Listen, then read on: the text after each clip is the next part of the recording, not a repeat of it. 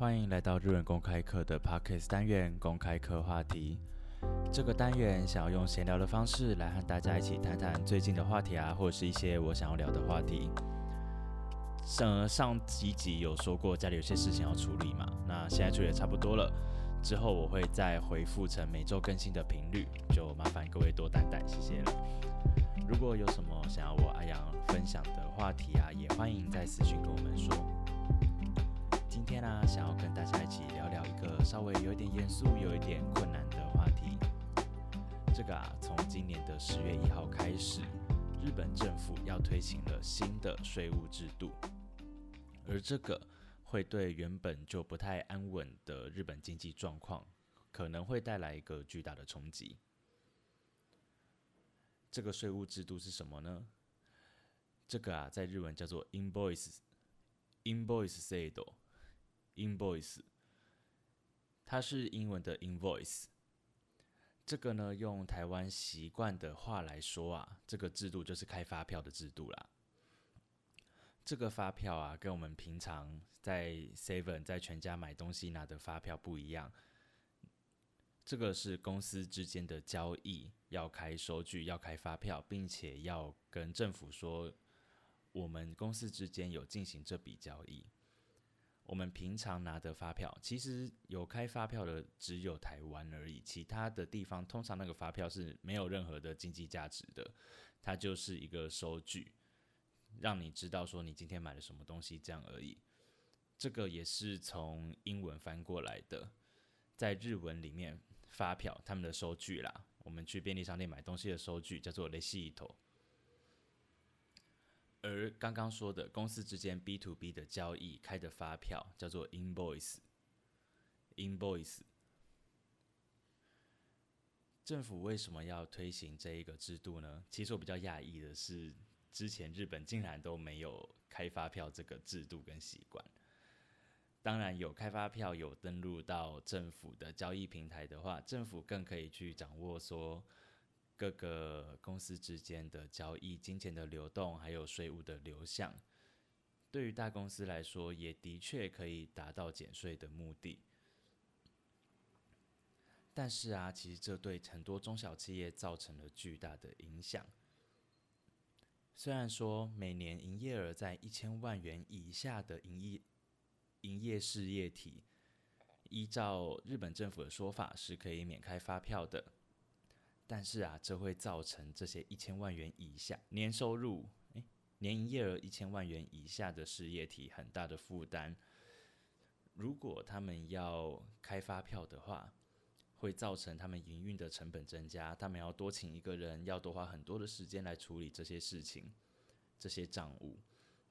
如果不开发票的话，他们会丧失他们的竞争力。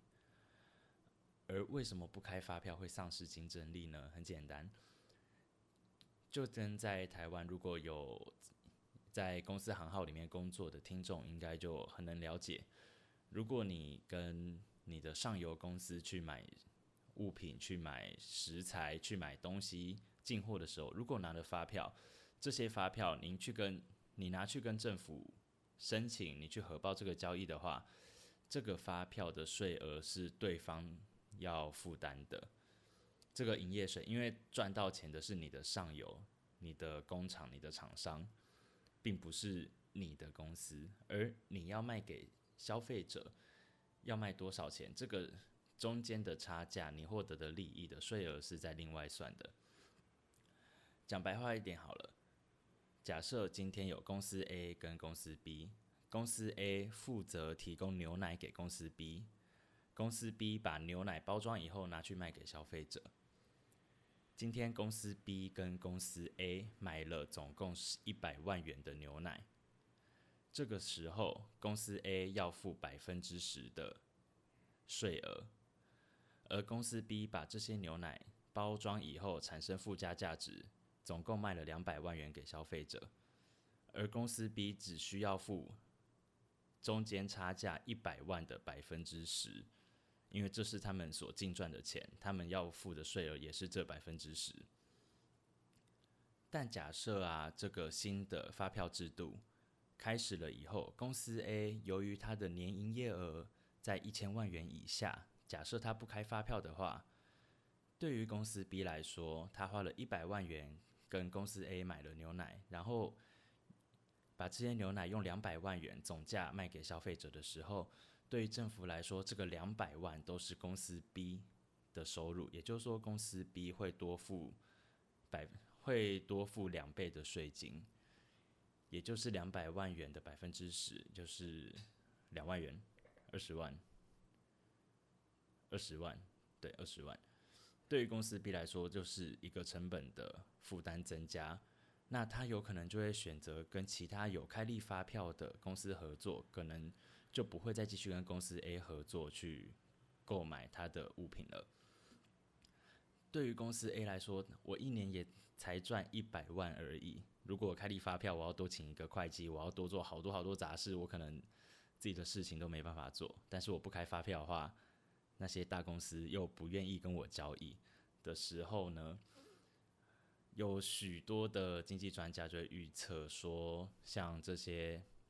农家啊，或者是自由工作者啊，可能很多都会面临倒闭、歇业或者是转行。虽然说啊，政府有对于这个 invoice sale。有一个配套的措施，在三年内，如果就是鼓励这些小公司年营业额一千万元以下的公司去登记这个政府的发票平台的话，会三年内当然会享有一些减税的措施。但是啊，在九月四号的时候，仍然有超过三十六万份的联署要求政府延期或者停止这个制度。不过啊，政府仍然是在十月一号的时候强制的推行，看起来好像只是对公司、对工厂、对这些生产者，好像有一些关系，对一般对我们一般人的影响不大，但其实这个很有可能会大大的影响日本经济的走向。如果这些小型的工厂或者小型企业、微型企业，他们因为这一个发票的事情，可能没有单，或者是被迫要转型、增加成本，又或者最最严重的状况面临了倒闭、歇业的危机的话，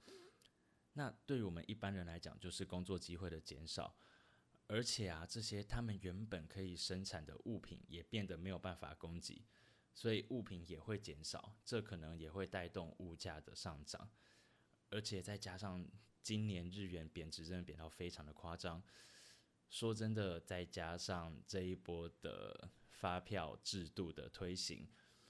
没有人说得准对于日本未来经济会造成多大的影响，只能肯定说一定有影响。